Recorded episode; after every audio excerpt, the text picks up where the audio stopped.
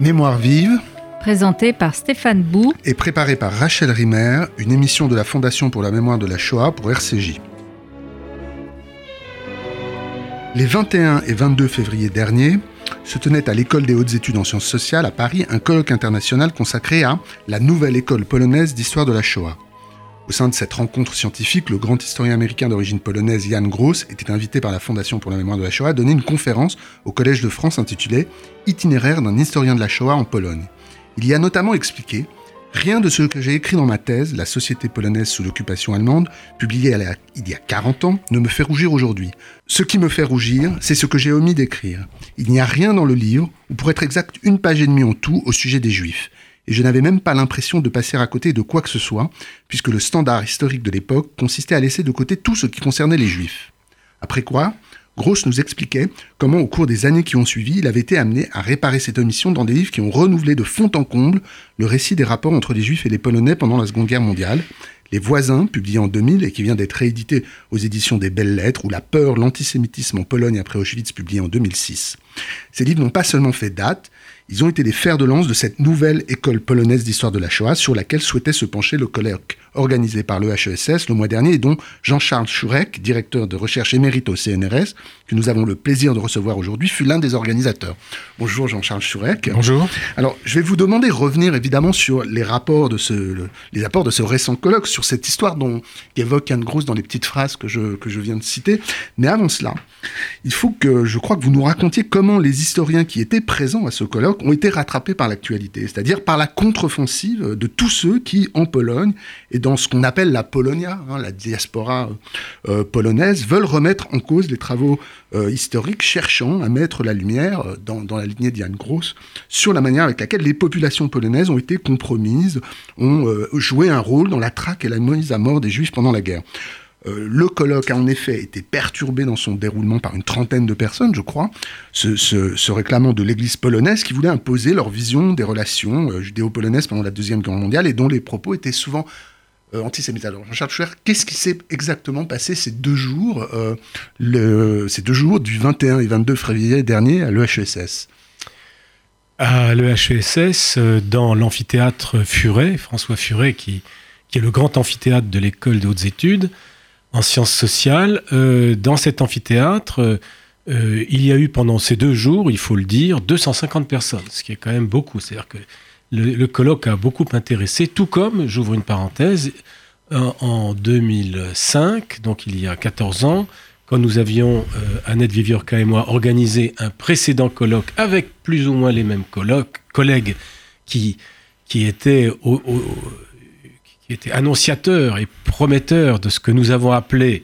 aujourd'hui la nouvelle école polonaise euh, d'histoire de la Shoah. Ce colloque, ce colloque, de 2005 qui a donné un livre paru chez Albin Michel, Les Polonais et les Juifs, je dis, je dis, ça pour, parce que les auditeurs peuvent se retrouver à ce qu'étaient euh, euh, les résultats de ce travail à l'époque. Juifs et Polonais, 1939, 1900, 2008, pardon. voilà, chez, voilà, chez Albin Michel, qui est, qui est sorti sous, sous, ma direction et celle d'Annette Beviorka. Euh, il faisait le point sur les recherches à cette époque-là. Et maintenant, je pense qu'on va faire le point sur les recherches à partir du colloque qui s'est tenu le, les 21 et 22 février dernier. Alors vous dites, il a été perturbé. Oui, il a été perturbé. Déjà l'an dernier, nous avions organisé une après-midi euh, consacrée déjà à Yann Gross parce qu'il était déjà poursuivi en Pologne. Avant, euh, avant, ou pendant la loi, je, ne me souviens plus très bien, mais déjà, il avait été poursuivi, en tout cas depuis quelques années, il est poursuivi par la justice polonaise euh, pour euh, les propos euh, supposés anti-polonais qu'il profère. Et en geste de solidarité, nous avions organisé une après-midi à l'école des hautes études en sciences sociales. Et déjà, une dizaine de personnes, plus ou moins les mêmes, étaient venues perturber, protester. Alors, à l'école des hautes études euh, cette année, euh, les 21 et 22 février, il y avait plusieurs couches de personnes, plusieurs strates, euh, en quelque sorte, de personnes se réclamant, les uns de l'Église, il y avait un prêtre, les autres, sinon toutes, de l'honneur de la Pologne, d'autres encore étaient envoyés par les autorités polonaises pour savoir exactement ce qui s'est passé, pour enregistrer, filmer les débats qui n'ont pas été autorisés, parce que l'école des hautes études a le monopole sur l'enregistrement visuel et audiovisuel des débats et euh, n'a pas voulu l'autoriser parce que nous savions très bien que ces, euh, débats risquaient d'être perturbés compte tenu de l'expérience qu'on avait l'an dernier. Ils sont effectivement revenus. Ces débats ont été clandestinement filmés et le jour même, on les voyait sur Internet avec des manipulations. Donc nos, craintes étaient tout à fait justifiées. Et donc c'est pour ça que je vous dis, il y a, il y a plusieurs, et je n'arrive pas à identifier euh, tous ces toutes ces personnes, on, les, identifie un tout petit peu parce qu'on voit bien des journalistes qui n'ont rien dit, mais qui aujourd'hui s'expriment dans la presse polonaise en protestant contre la tenue euh, de ce colloque, contre euh, des propos supposés euh, offensants pour la Pologne et pour l'honneur polonais. voilà. Et, puis il y avait un groupe, un groupe de, gens, de la Polonia, comme on dit, c'est-à-dire de, de, Polonais déjà installés depuis un certain temps en France, j'ai eu l'occasion de leur parler du mais qui êtes-vous? Qu'est-ce qui vous lie? Parce qu'il y avait véritablement pour un certain groupe, ce groupe dont on pense qu'il a proféré justement ces, propos euh, antisémites, euh, c'était un groupe qui visiblement était cohérent. Euh, je leur ai demandé, mais qu'est-ce qui vous lie? D'où vous connaissez-vous? Alors ils n'ont pas voulu me dire vraiment. Ils m'ont dit l'église polonaise de Paris, c'est de là qu'on se connaît. D'autres ont dit qu'ils sont peut-être un groupe proche du journal Gazeta Polska, qui est un journal de l'extrême droite polonaise, et euh, qui effectivement reçoit des personnalités de la droite polonaise autour de réunions, de débats. Et c'est probablement eux euh, qui, qui, faisaient cette, claque, qui tapaient des pieds, qui protestaient, qui euh, sont venus ensuite en disant bravo, vous avez parlé comme il fallait, ou bien en nous, de façon ironique bien sûr, mmh. ou bien en, en en traitant les uns ou les autres de, l'un des collègues polonais a été traité de cochon. Enfin, euh, alors après ils l'ont minimisé ce propos en disant cochon c'est pas méchant. Mais enfin voilà, il y a eu une, il y a eu une, une, réaction d'une violence évidente qui nous a empêché de travailler mmh. quand même, mmh. qui nous a empêché. Alors ça nous a pas empêché d'avoir de dire ce qu'on avait à dire, de tenir le colloque dans les délais tels qu'il a été programmé.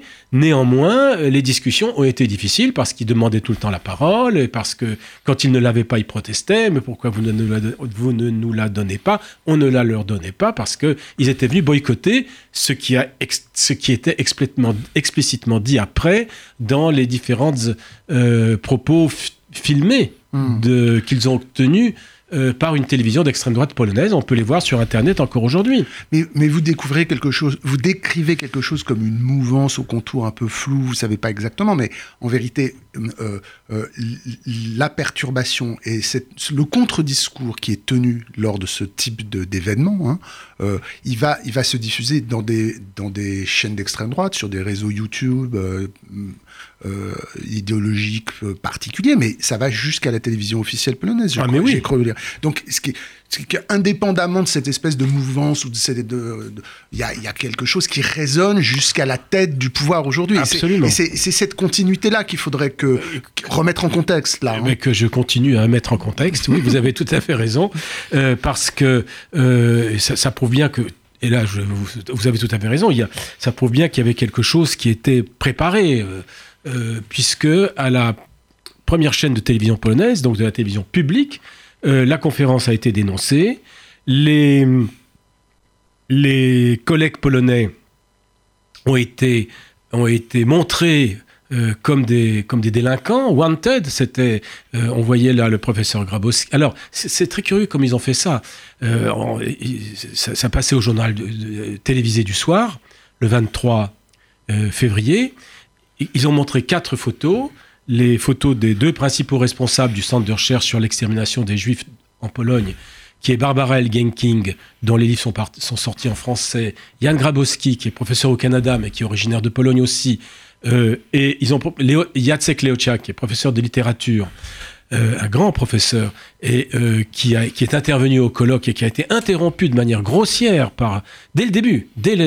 J'ai été le premier à parler, enfin après, après les personnalités organisatrice en quelque sorte, après Christophe Prochasson de l'école des hautes études, après Philippe Alouche de la Fondation de la mémoire de la Shoah. J'ai été le premier à parler pour présenter le cadre du colloque et les acquis historiographiques que, que, nous disposons devant euh, le développement de ce colloque.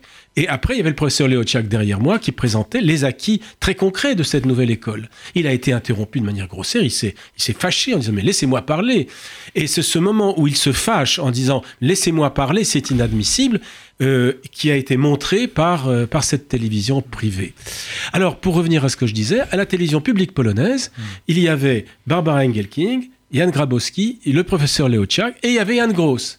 Alors, autant les trois autres, les trois premiers qui sont polonais, étaient présentés comme étant professeurs, autant Jan Gross, qui est professeur de Princeton pourtant, euh, était lui présenté comme un publiciste. Vous voyez, parce qu'on considère que ses travaux ne sont pas des travaux d'historien, on le réduit à celui d'un publiciste, d'un essayiste. Enfin voilà, c'est pour vous donner un peu le ton de cette perturbation qui a été la nôtre et qui a donné lieu, comme vous le savez, à des protestations émanant du président de l'école des hautes études qui a écrit euh, euh, à ses homologues polonais, qui, a non, qui a écrit à l'ambassadeur de Pologne à, Paris.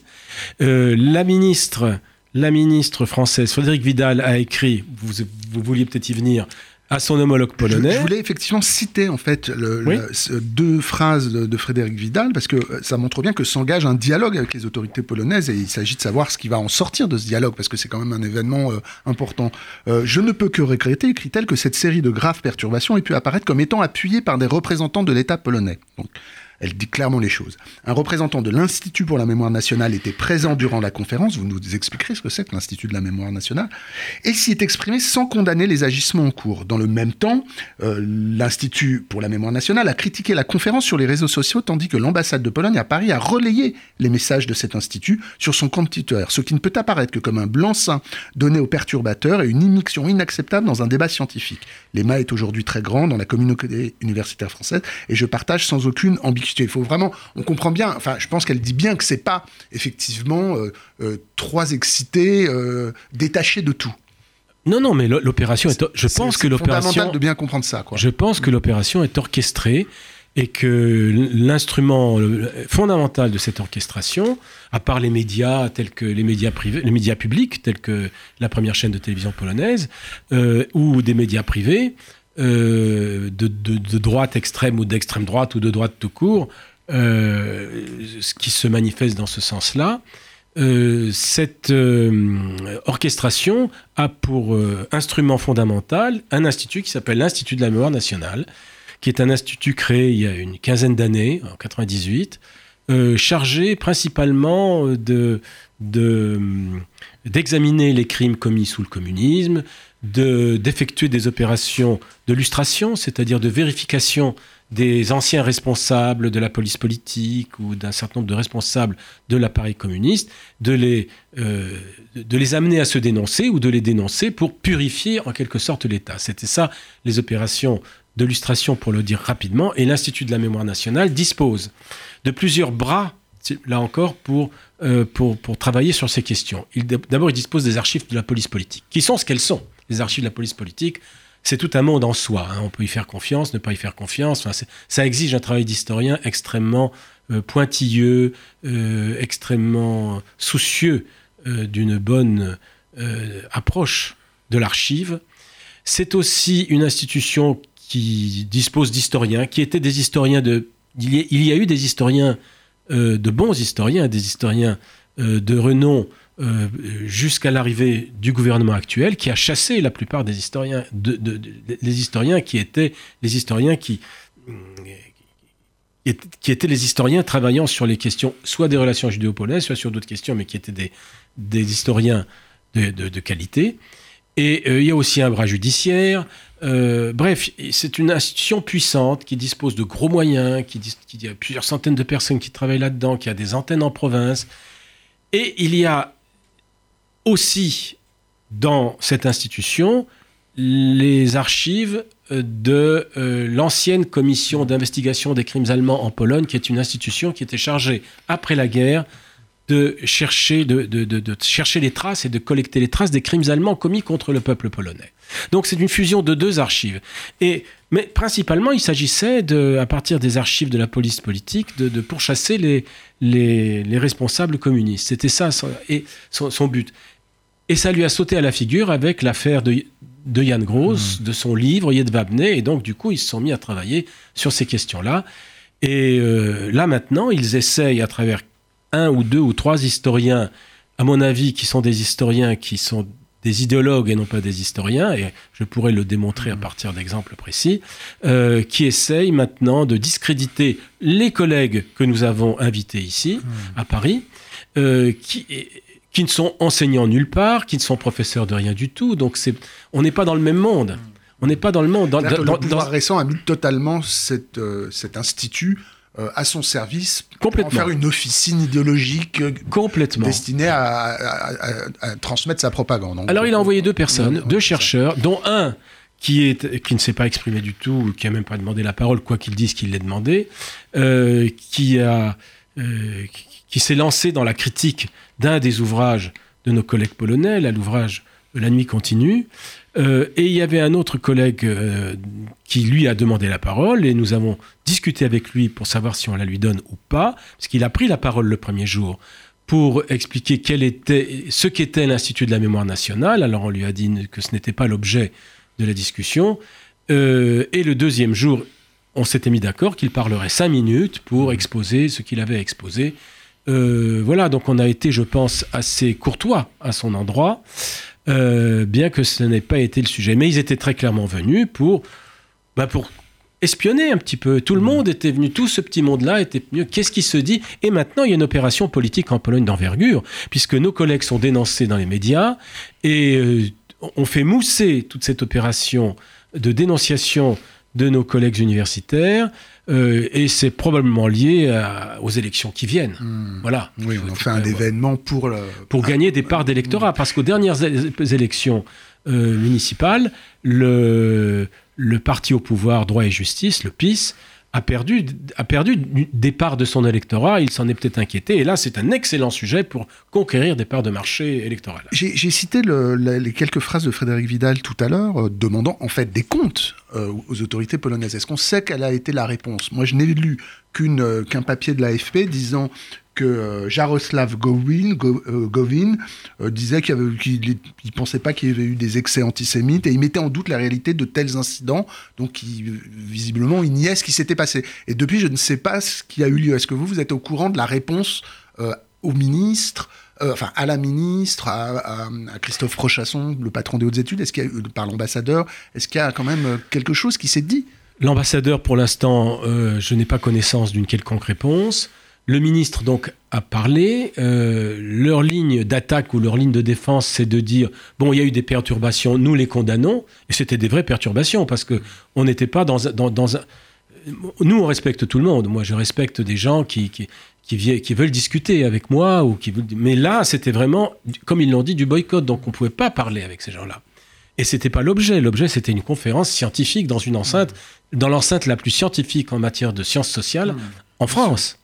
Donc, euh, donc voilà. Et euh, alors leur ligne de, défense ou d'attaque, c'est de dire il y a eu des perturbations, nous les condamnons, mais nous n'avons pas entendu de propos antisémites. Ils ont réussi à, enregistrer, euh, puisque il y a un ambassadeur polonais en Suisse qui, a des moyens d'enregistrement par je ne sais quelle personne qui était dans la salle. Ils ont enregistré la première demi-matinée, mais ils n'ont pas matière à la, aux trois autres de mes matinées. Et leur ligne, c'est de demander donnez-nous des preuves qu'il y a eu des attaques antisémites. Euh, comme il n'y a pas eu d'enregistrement. Ils ne répondent pas sur le fond, quoi. Non, ils ne répondent pas sur le fond. Mais nous avons entendu des propos antisémites, absolument. Est-ce que vous pouvez, euh, disons, euh, contextualiser ces, événements lors de ce colloque? Euh, Parce que évidemment, elles sont ces perturbations les reflets d'une nouvelle configuration Pologne, politique en Pologne depuis 2015 à peu près, depuis l'accès au pouvoir du parti Droit et Justice.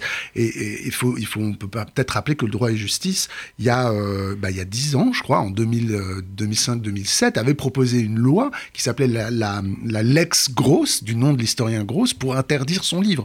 Donc évidemment, il y a, c'est pas quelque chose qui surgit comme ça de nulle part. Hein. Et c'est ce parti qui à l'époque était d'opposition, au moment où il y avait un mouvement plutôt de reconnaissance du point de vue des autorités polonaises, qui accède aujourd'hui au pouvoir et qui provoque ce gigantesque mouvement de régression à la tête de l'État.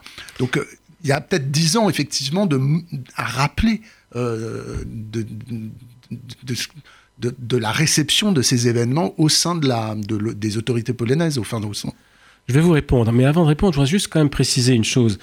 Euh, dans un article que j'ai écrit pour Libération, j'ai mentionné un certain nombre de propos antisémites qu'on peut entendre, qu'on peut entendre dans cette fameuse télévision privée.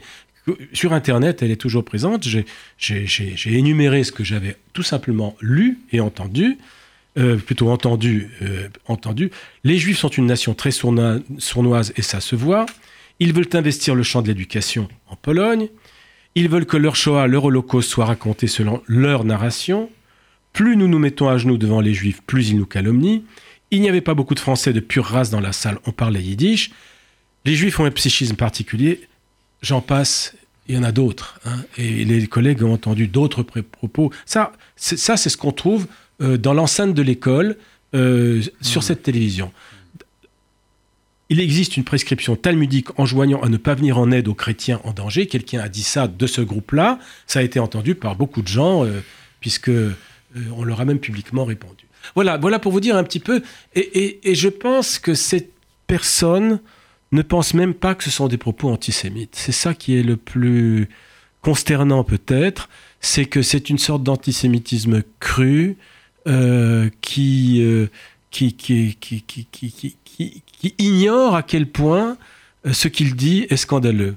L'ancien Premier ministre polonais, le premier ministre, le premier Premier ministre polonais du post-communisme, qui s'appelait Tadeusz Mazowiecki, avait écrit un article tout à fait, dont le titre était tout à fait euh, caractéristique parce qu'il avait dit, à propos d'un certain nombre de ses concitoyens polonais, l'antisémitisme des gens tranquilles est paisible.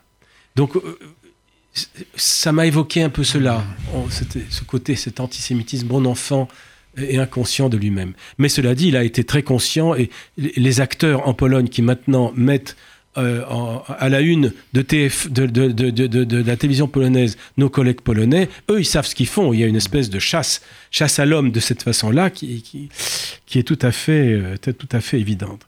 Alors, si j'ai le temps, je vais répondre à votre question. Voilà, alors je, vous laisse répondre effectivement à la, question que je vous posais tout à l'heure, et puis ensuite, on reprendra euh, la semaine prochaine dans une seconde émission, le, le quand même, ce qu'a apporté positivement le colloque en termes de, de, recherche scientifique, parce qu'il ne faut pas qu'on ne parle que de ces perturbations mais elles sont, euh, elles sont importantes. Donc je vous, laisse quelques minutes pour effectivement répondre à cette question concernant la, cette, nouvelle configuration du pouvoir polonais depuis quelques années.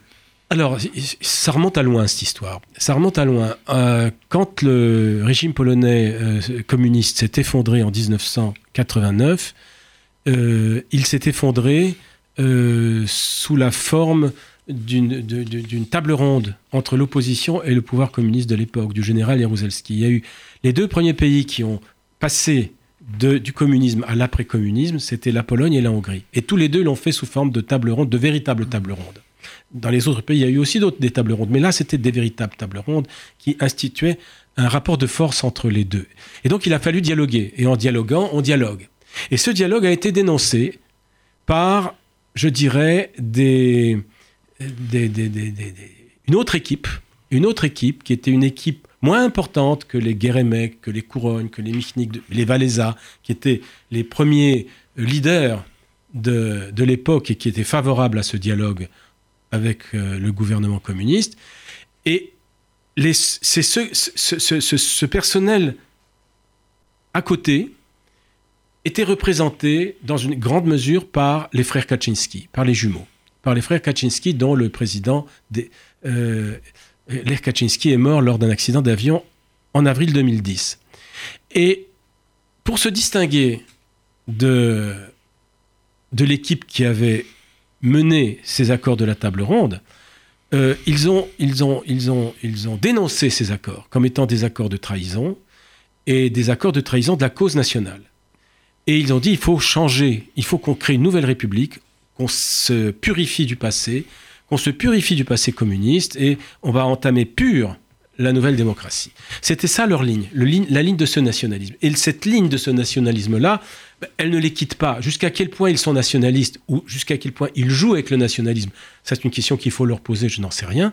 Mais il est un fait que ce nationalisme-là a pris corps, a pris forme, et notamment en 2015 avec la venue du, parti Droit et Justice qui, euh, qui prône un pouvoir fort, qui a entamé, qui a, qui a fait une mainmise, une main basse sur la télévision, notamment la télévision publique, qui s'essaye aussi à contrôler d'autres médias, euh, sur la justice.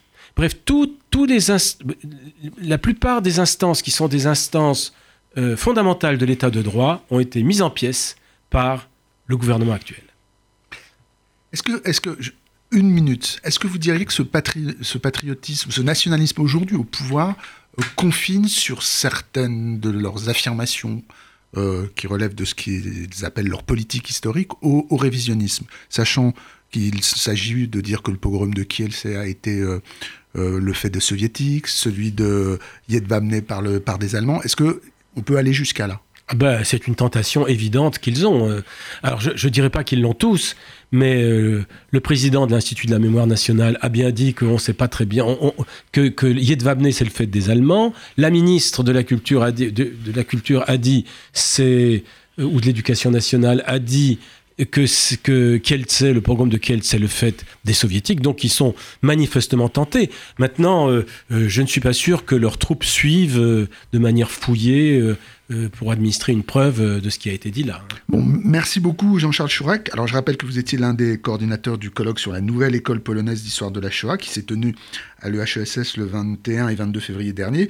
On a parlé aujourd'hui euh, de tout ce qui a eu lieu lors de, de ces travaux, de ces deux jours de travaux perturbés et de ce que cela peut signifier que cette actualité pour l'historien que vous êtes. On reviendra la semaine prochaine dans une nouvelle émission de Mémoire vive sur, bah, sur l'histoire de cette nouvelle école polonaise, euh, qui est quand même ce qui est le, le plus intéressant, c'est évidemment les apports de, cette école. Je vous remercie beaucoup. Euh, donc à la semaine prochaine, c'était Mémoire vive, deux adresses pour nous réécouter, radio-rcj.info et mémoire vive au pluriel.net, ainsi que sur l'application RCJ.